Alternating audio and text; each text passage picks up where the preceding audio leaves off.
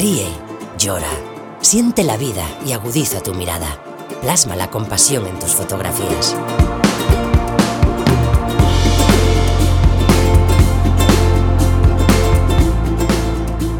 Vive la fotografía, episodio 186. Hola, hola, ¿qué tal? Bienvenido a este nuevo episodio del podcast.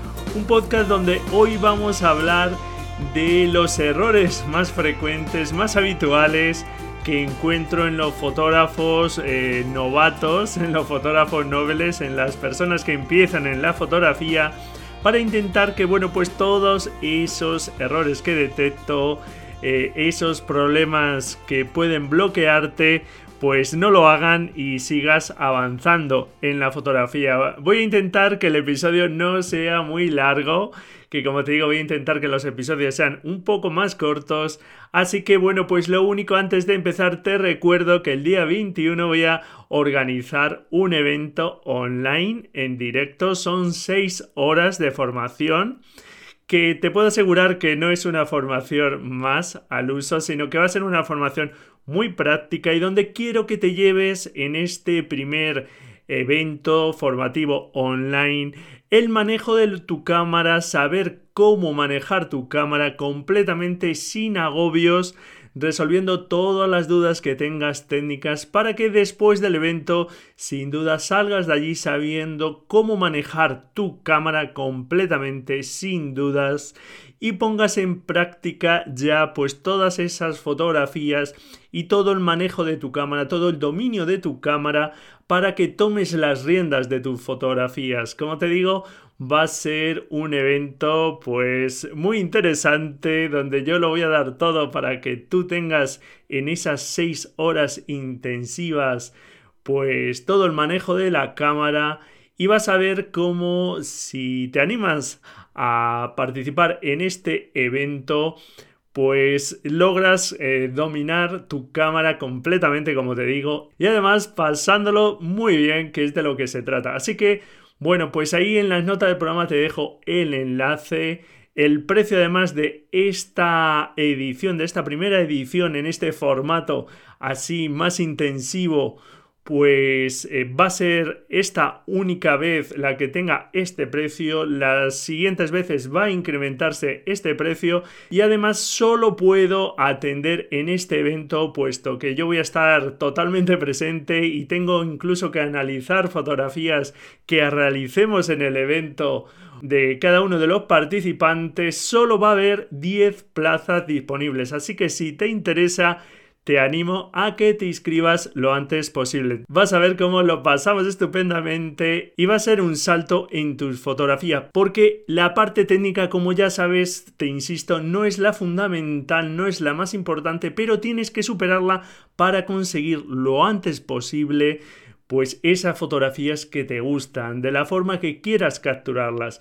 En la nota del programa, te insisto, te dejo el enlace para que puedas ver pues toda la información del evento y puedas inscribirte al mismo. Así que, bueno, pues vamos ahora sí con esos errores más habituales, los siete errores más habituales. Y el primero es acostumbrarse al modo automático, porque es verdad que al principio cuando uno no sabe manejar la cámara, pues eh, intenta que las fotografías salgan bien expuestas y si uno no se ha, digamos, esforzado antes por saber cómo funciona una cámara, es difícil al principio manejar los parámetros de disparo y el primer problema que uno se encuentra, el primer error que veo, es que como no sabemos eso, pues nos vamos a los modos automáticos, en los cuales la cámara decide por nosotros cuáles son los valores de esos parámetros, cómo tiene que configurar esos parámetros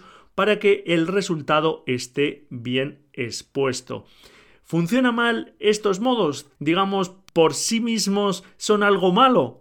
pues seguramente has escuchado en alguna ocasión que un buen fotógrafo no puede disparar en automático y cosas de estas, pues por sí mismas no tienen ningún problema en los modos automáticos. Es más, si te permiten conseguir las fotos que quieres, pues ya está, no necesitas más. Hay incluso, fíjate, fotógrafos profesionales que capturan habitualmente en modos automáticos, porque por el tipo de fotografía que hacen no tienen tiempo para configurar todos los parámetros y cuando lo requieren, pues utilizan estos modos automáticos. Y son fotógrafos tan reconocidos como Tino Soriano, un fotógrafo de National Geographic. Ahí es nada. Así que bueno, por sí mismos no tienen nada malo, lo único es que eh, si la cámara toma el control de las fotografías, cuando queramos nosotros conseguir algún tipo de efecto, buscar algo a la hora de transmitir con nuestra fotografía, de capturar eso que estamos viendo, mostrar el movimiento que hay en una escena, por ejemplo, o que el fondo esté más desenfocado, etcétera, no sabemos cómo utilizar los parámetros de nuestra cámara. Por lo tanto, el reverso, digamos, es que si tu cámara sí que lo permite, que por ejemplo, pues hoy día disparamos muchos con los teléfonos móviles, que son una herramienta estupenda de captura y habitualmente, por lo menos las cámaras, los móviles más sencillos llevan cámaras que solo permiten modos eh, automáticos, pues bueno, pues donde no puedes, no puedes eh, cambiar estos modos, no, digamos que no tienen más opciones, pero para aquellas eh, móviles que sí llevan esos modos manuales y naturalmente pues para todas las cámaras fotográficas incluso hay compactas que ya llevan modos semiautomáticos las más avanzadas incluso ya modos manuales y naturalmente para todas las reflex y las cámaras sin espejo pues es muy bueno manejar, conocer los parámetros del disparo y digamos no acomodarse únicamente en el modo automático porque de esa forma vamos a utilizar esos parámetros a nuestra conveniencia cuando lo necesitemos. ¿Que tenemos que volver a los modos automáticos en alguna ocasión? Porque no tengamos tiempo de estar configurando los modos, pues oye, lo utilizamos, no pasa nada.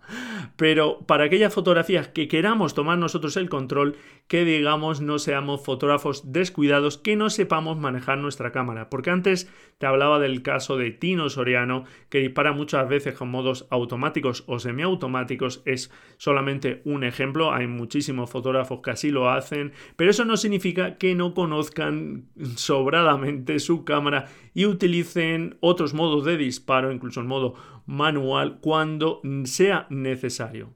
Por lo tanto, eso sí, nota que acostumbres solo al modo automático. Pero el siguiente error realmente es pensar que la alternativa al modo automático es directamente el modo manual. Porque si, como te estoy aconsejando, no es bueno quedarse en el modo automático, es otro error que detecto muy habitual que los fotógrafos nobles piensen que lo mejor es pasar al modo manual. Parece que todo lo manual es mejor, ¿verdad? Incluso habrás oído eh, la afirmación de que para ser un buen fotógrafo hay que disparar en manual. Pues esto es un error, es una creencia errónea, porque entre los modos automáticos y el modo manual tienes los modos semiautomáticos que te permiten irte acostumbrando a los parámetros del disparo que como seguramente ya sabes los tres parámetros importantes son el tiempo de exposición, el tiempo que está entrando la luz en la cámara, la apertura del diafragma, el tamaño del agujerito por el que entra la luz en la cámara y la sensibilidad del sensor de esa parte sensible de nuestra cámara que recoge la luz de la escena. Pues bien, en lugar de con el manual tener que ajustar todos eh, viniendo, digamos, de una situación en la que nosotros no controlábamos nada, como es el modo automático, lo que suele pasar es que muchas personas se frustran en ese cambio, ¿no? Al modo manual, porque eh, las fotografías no les salen bien expuestas, están sobreexpuestas o subexpuestas y no terminan de, de conseguir una buena exposición o pierden fotografías ajustando esos valores. Entonces, los modos semiautomáticos en este caso son la mejor opción. El modo SOTV con el que controlamos la velocidad del disparo, el tiempo de exposición y el modo A o AV en el que controlamos la apertura y ese concepto de la profundidad de campo. Bueno, este es mi consejo que del modo mm, automático no te pase directamente al modo manual porque el modo manual naturalmente tiene su uso, es muy útil e imprescindible para algunos tipos de fotografía como la fotografía nocturna, en el que la cámara no puede medir la luz porque prácticamente hay una ausencia completa de luz o otros tipos de fotografía donde no queremos que pueda haber errores en la medición y el fotógrafo tiene tiempo de ajustar bien los parámetros y por lo tanto estamos menos propensos a esos posibles errores de los automatismos. Pero de verdad, no pienses que el modo manual te va a hacer mejor fotógrafo. Complicarte la vida en la captura no te hace mejor fotógrafo. Lo que te hace mejor fotógrafo es conseguir fotografías que transmitan más, que expresen más eso que queremos. Ser eficientes a la hora de crear imágenes que, como te digo, pues logren expresar eso que queríamos. Y eso es lo importante. Y eso nos lleva al tercer error, que es prestarle mucha atención a la parte técnica. Parece que todo lo manual nos hace mejores fotógrafos, que el modo manual es el mejor, la medición puntual de la luz es la buena y es la que deben usar los profesionales, el enfoque manual, etcétera, etcétera. Y realmente no nos hace mejores fotógrafos complicarnos la vida en la parte técnica, sino obtener mejores fotografías. ¿Por qué? Porque hay fotógrafos que incluso con una cámara compacta han ganado premios internacionales, como nos contaba en el podcast de hace un tiempo el fotógrafo español Asier Garagarza. Y otro ejemplo son los concursos fotográficos con teléfonos móviles, con smartphone, como los Mobile Photo Award, con imágenes absolutamente impresionantes tomadas con estos teléfonos muchas de las veces en modos automáticos. Por lo tanto, ten esto presente. Richard Avedon, el gran maestro del retrato, decía, odio las cámaras, interfieren, siempre están en el camino. Mi deseo sería poder fotografiar con mis ojos solamente. Bueno, pues esto es lo que te decía de la parte técnica. Es necesario conocerla, pero no te compliques en exceso. Eso no te hace mejor fotógrafo, te insisto. Así que hay que aprender la parte técnica, pero no quedarte ahí. El siguiente error, el error número 4, es no procesar las fotografías, porque muchos fotógrafos aficionados que no llevan mucho tiempo en la fotografía o que ya llevan un tiempo, pero bueno, pues eh, digamos, se dedican muy parcialmente a la fotografía y van muy poquito a poco, que oye, no es nada malo, todo lo contrario, hay que disfrutar de ese proceso. Pues me dicen, Braulio, yo es que veo algo interesante, hago una foto, pero luego veo el resultado y no se parece nada realmente. Y claro, pues esto les desmotiva cuando ven las fotos de otros fotógrafos tan espectaculares. Y, claro, me dicen, mis fotos, Braulio, pues son muy anodinas, sin gracia. Cuando las comparo con otros, pues no sé, la luz, los colores, mm, realmente no me dicen nada. Y yo les pregunto, ¿tú sueles realizar el postprocesado de las fotografías? Y me dicen, yo no manejo mucho el Photoshop, eh, la informática y además es que no me gusta mucho retocar las fotografías, yo me gusta tal cual eh, se ven de la cámara. Pero es que, como yo les digo, resulta que lo que ve nuestra cámara no es lo mismo que ve nuestro ojo. La sensibilidad a día de hoy, a futuro no sabemos, pero a día de hoy dista mucho de que los sensores de las cámaras por buenas que sean, naturalmente, aquellas cámaras más profesionales, pues eh, digamos, están más optimizadas en esto, pero a día de hoy ninguna cámara es capaz de tener la sensibilidad de nuestro ojo. Por lo tanto, lo que capta el sensor no es la realidad, es lo que es capaz de capturar, ni más ni menos.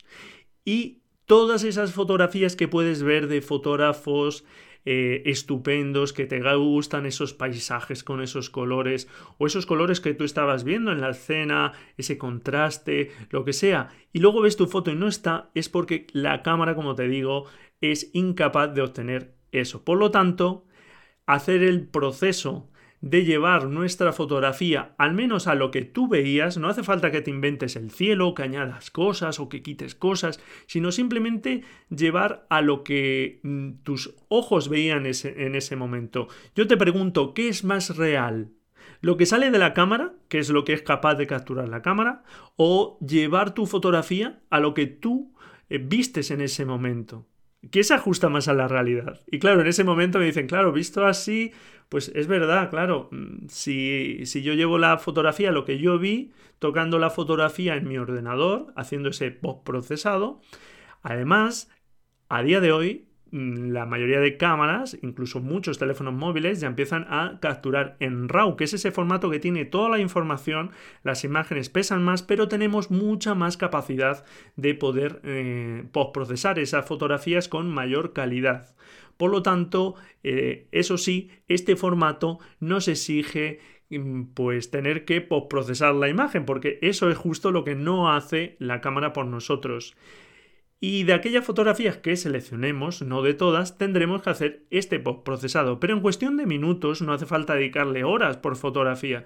En cuestión de minutos, incluso pueden ser muy pocos, una vez que uno ya tiene cierta destreza y se esfuerza porque en la captura estén bien las imágenes y no haya que hacer mucho postprocesado, es algo mm, pues que se puede hacer muy rápido, pero es algo necesario. Nos guste o no, si queremos realmente explotar las capacidades que tienen nuestras cámaras y ese archivo RAW, tenemos que pues, procesar aquellas imágenes que seleccionemos. Así que si no es algo que haces, es algo que te tienes que esforzar a aprender a manejar algún programa como Lightroom, Camera Raw, eh, Capture One o incluso alguno eh, gratuito como RAW Therapy o Darktable. Te las dejo por ahí en las notas del programa, las referencias, pero que sepas que esto es algo que tienes que hacer sí o sí. El quinto error es no practicar lo suficiente. Esto no me voy a cansar de decirlo, pero naturalmente mm, hay que practicar. Cuanto más practiques, tantísimo mejor practica, practica y practica. Y sobre todo, esfuérzate por aprender lo que no sabes. No solo hay que practicar lo que sabemos, sino aquello que más nos cuesta o que no sabemos bien es algo fundamental y sin esa práctica es imposible que aprendas a manejar bien tu cámara y que tengas esa soltura para dejar atrás, digamos, el manejo de la cámara, que no sea un engorro para capturar tus imágenes y que no pierdas imágenes y logres, digamos, ajustar tu cámara con los parámetros de captura que desees para transmitir eso que puedes transmitir usando unos parámetros de disparo u otros. Y aquí mi consejo es que practiques eh, lo más frecuentemente, o sea, más vale practicar pues un cuarto de hora eh, todos los días, por ejemplo, o media hora cada dos días, lo que sea, algo así frecuente, que dos horas al mes. Eh, en una mañana una salida. ¿Por qué? Porque estamos espaciando mucho esa salida. Por lo tanto, aunque sea en casa, practicando con lo que sea, pues es algo interesante. Y manejar nuestra cámara lo más frecuente posible, como te digo, para mm, dominar bien cómo ajustar los parámetros en nuestra cámara y conocer bien nuestra cámara para no perder ninguna fotografía. El sexto error que cometen los fotógrafos que comienzan es no pensar las imágenes, no pensarlas mucho, sino una vez que todo está un poquito eh, eh, dentro de la escena, eh, pues ya disparo pero no me detengo a ver si hay algo detrás que molesta y girando un poquito yo en la escena ya no molesta tanto o pensando eh, qué quiero transmitir antes de empezar a fotografiar. Parece que hay que fotografiar mucho. Pues mi consejo es que no fotografíes tanto y pienses más lo que quieres fotografiar. De esa forma vas a tener, eh, digamos, pues una intención en las fotografías. No vas a estar disparando por disparar, sino que vas a intentar buscar eh, algo en las fotografías. Hay movimiento, hay, hay unos bailes, por ejemplo, y tú quieres mostrar ese movimiento, pues a ver desde dónde podrías, juega un poco con los parámetros del disparo. Así que esto es algo también fundamental, pensar más las imágenes. Y no pasa nada si hacen menos fotos. Mejor, porque además, mira, menos tarjeta necesitas y menos fotos luego tenés que estar eh, seleccionando, eh, haciendo esa selección de las mejores fotografías. Y eso te va a llevar a hacer mejores fotos. Piensa más tus imágenes. Y el séptimo error que veo es no seguir un flujo de trabajo ordenado. Esto es algo que también veo muy habitualmente. Te comentaba antes el tema del post-procesado es decir, eh, procesar nuestras imágenes para llevarlas al lugar donde queremos, mejorar nuestras imágenes Pero no solo el postprocesado es todo el flujo de imágenes, porque tenemos que acostumbrarnos, por ejemplo, a seguir un flujo ordenado de una vez que he hecho una sesión, descargarla en mi ordenador, una carpeta en concreto, asegurarme que hay copias de seguridad de esa carpeta, por supuesto hacer la selección de esas mejores fotografías, lo que llamamos edición de fotografías. Y bueno, pues una vez que hemos hecho esa selección, hemos hecho el postprocesado en las imágenes de los RAW o si tenemos que tocar algo en algún programa como Photoshop, pues no dejar solo la cosa ahí, sino publicar esas imágenes si queremos compartirlas con otras personas o incluso algo que yo te aconsejo muy mucho, imprimir tus mejores fotografías. No sé si es algo que sueles hacer, pero si no es algo que suelas hacer, mm, realmente las fotografías que hacemos y que se quedan ahí guardadas en un cajón, en ese cajón sin fondo de los discos duros, pues al final no disfrutas de esas fotografías en digital y no cuesta tanto imprimir unas fotografías, tenerlas en tu salón, eh, hacer un, algún fotoálbum que además con los programas de hoy día pues no se tarda tanto y tampoco es tan costoso, hay distintas calidades, algunos sí son más caros, pero otros no son nada costosos y es algo que te aconsejo, realmente hacer todo el proceso, no solo la captura y no solo es el procesado, hay que hacer todo el proceso. ¿De acuerdo? Porque de esa forma vas a optimizar todo más y vas a disfrutar más de la fotografía. Y el último error que detecto es un error extra de los fotógrafos cuando comienzan es no disfrutar del proceso. Naturalmente las personas que comienzan quieren pues lo antes posible tener unas fotografías muy llamativas, que sean esos fotones, parece que mucha gente busca, etcétera, y se amargan la vida, pues eh, viendo que no llegan, que sus fotos no están ahí. Olvídate del final. Hace poco lo decía en el episodio 183, cuando hablaba de la buena fotografía. No pienses solo en el final, disfruta de tu día a día, de tus errores, de que esto no te salga, no pasa nada volvemos a intentarlo y sabemos dónde tenemos que poner el foco para mejorar eso. Por ahí han pasado todos los fotógrafos y nadie se puede saltar esa etapa. Por lo tanto, disfrútala, que no pasa nada. Es una etapa donde vas a permitirte jugar más. Hay que disfrutar de esa etapa donde uno es novato, donde se equivoca. Yo ahora miro mis fotos eh, a veces son horribles de los inicios, pero me siento súper orgulloso porque gracias a eso, eh, a que he pasado por ahí y no me he quedado ahí y he ido evolucionando, pues naturalmente he tenido mis momentos más de altibajos, que ya los he comentado muchas veces. Eso lo único que hacen es que no disfrutes del proceso y quererte exigir algo que no debes exigirte porque te insisto, todo el mundo tiene esa parte de aprendizaje. Por lo tanto, disfruta de todo el proceso. Y hasta aquí este episodio. Espero que te haya gustado. Confío en que no caigas en estos errores y aquellas partes que creas que te tienes que esforzar más, pues ya está, hay que ponerles el foco. Ya está, si hasta ahora no les has prestado mucha atención, vele poco a poco prestando atención y ya está, no hay más, no te castigues porque no he hecho esto o es verdad, tenía que haber, da igual. Empieza a hacerlo poco a poco y sigue disfrutando, que es lo importante.